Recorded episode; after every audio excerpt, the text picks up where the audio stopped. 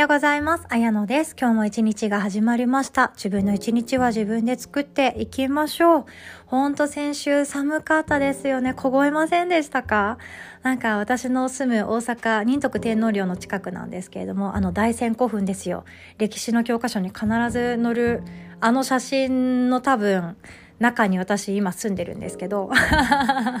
面白いですよねだから歴史の教科書を見て自分家探すっていうのもちょっとできるんだっていうふうに思ってちょっとテンション上がってる街この温暖な街でさえ雪がちらついていたので多分日本海側だったりとかあとは北陸東北の方とか北海道の方とかあの雪とか暴風で怪我とかしてないかななんて思いながら過ごしておりました。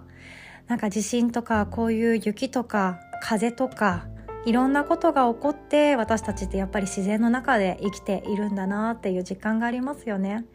でこういうことがないとあ生かされているんだっていう実感ができないでちょっともったいないですよね。そう病気とか怪我とかを自分がしたり家族がしたりしないとあこの健康で普通に生きてる瞬間ってすごい貴重なんだって気づくことができないってとってももったいないなって実際思っていてでもこのもったいないの解決策がすごい私はもどかしくってなのでこんな感じで定期的に発信したりとかヨガレッスンの中でちょっと言葉を使ったりとか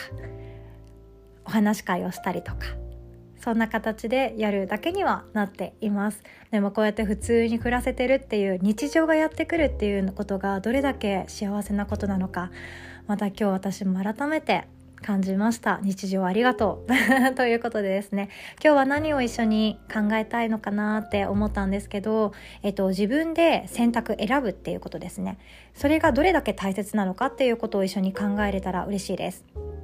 で私自身は正直言うと全然あの可愛げのない子供だったんですね。子供の頃って。親の言うことがあまりあの何て言うか親の言う通りにできなかった子で学校もあんまり好きじゃなかったしその縛られている感じがしたので嫌でみんなと同じになるっていうのにすごい不快感を抱くタイプだったんですね。で、えっと、頑固者だったので自分が決めたことはもう自分がとにかくそこに進んでやっていきたいし誰かがおすすめしてきたとしてもそれがいいものであれば取り入れるけど自分で嫌だって思ったことは絶対に拒否みたいなそんな時代もありました。まあ、それが社会に出て周りの目ばっか気にするようになってしまったのが本当不思議なんですけれどもなんかそんなあの高校生とか中学生の頃だったんですね。でもあの自分で選択してよかったなって思う面もたくさんあります。失敗とかそうしなかった人生っていうのがあの選ばなかった人生ってわからないんですよね。結果その選ばなかった方の人生をたどっていった方がもしかしてハッピーエンドだったりするのかもしれないんですけどそれを選んでいないのでわからないです。でもわからないけれども自分で選んだ人生でこけたりねなんか誰かと揉めたり誰かに何かを言われたり傷ついたりっていうことってありますよね。自分で選択して選んだ学校なのに自分で選んだ会社なのに自分で選んだ仕事なのに自分で選んだパートナーなのにうまくいかないことってありますよね。そうするとあの自分でその選択した時の自分を恨んでしまうこともたまにあるかもしれないんですよ。でもそこであの思い出していただきたいのが誰かの言う通りにしなくてよかったなって思うことなんですね。私はいつも自分でできる限り選択しようと心がけています。でその選択を誤らないためにできる限りいいものにするためにいろんな情報を得たりとかいろんな人の話を聞いたりとかしています。なので本当皆さんから教えていただくこともたくさんあってなんかリスナーさんがですねよくあの気づきとかあの思ったこととかをですね LINE でわざわざコメントをしてくださる方がいらっしゃって私はそこからかなりの学びを得ることができてあそうなんだってそういう風に受け取ってもらえたんだって思ったりしてまた面白い発見があるんですごい嬉しいんですよ。いつも本当にありがとうございます。そう。で選択の話に戻りますね。で例えば大学とか選ぶ時ってすっごい悩んだ経験ある方多いと思うんですね。自分の学力と自分が本当に行きたいところと親が勧めるところが食い違っていたり全然違う方向だったら間違いなく揉めると思うんですよ。私はこうなりたいからここの大学に行きたい。とか好きな人がここに行くから私もここに行きたいっていう自分の意思と自分の学力がそこに追いついていなかったりでもあとちょっと頑張ったらいけそうだったりそんな状態だったとしてでも両親はできれば自分の家の近くの大学に通ってほしいとか大学なんて行かなくても別に就職でもいいんだよって言ってくれたりするわけなんですよね。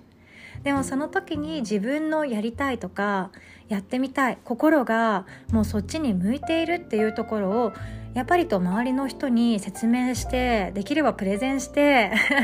私はきっとこっちの方が幸せになれるから応援してっていう風に応援を求めるようにしてもしいろんな人の反対を仕切りながらも選んだ選択であればいつか何か悲しいこととかくじけそうなこととかぶつかり合うことが起こったとしてもまあでも自分で選んだ道だからなって思ってまた自分で立ち上がることができると思うんですよね。でも例えば両親の言う通りに何の興味も湧かないけれどもそこの道を選んだとしましょう。家の近くの安くて近くて両親の目の届く安心安全な場所の大学に通ったとしましょう。でも自分の心は乗ってないですよね。楽しく全然ないって思いながら毎日過ごします。でもそんな時に起きた悲しい出来事とか自分の心の中での衝突とかそういうものがあった時って自分のことを恨みますか？倒れてもまた立ち上がる元気ありますか？多分ですね。そうさせてしまった相手つまりここだと両親を恨むと思うんですよ。なので誰かのせいにしてしまうんですね。恨みになってしまうんです。なのでそうならないために私たちができることっていうのは自分で選択する自分で選ぶっていうような行為です。ヨガも本当そうで周りの人が頑張っているからって自分は頑張らなくてよかったりするんですよ。むしろ頑張らないヨガの方があの心も体もほぐれて柔軟性深まったり呼吸が深く入ったりしてよかったりするわけなんですよね。でもやっぱりきついヨガの方が効いてる感じがしてみんなやめられないっていうような衝動にはなってしまっているんですけれどもそこであの本当に今もう辛いし今すぐ休みたいけど休まずにみんながやってるから私も頑張ってこのきついポーズやろうと思って例えば腰をグキってやっちゃったとかなんか筋肉があのずっと痛まった状態だなとかそういう感じになった時ってなんか心にしこりが残りますよね。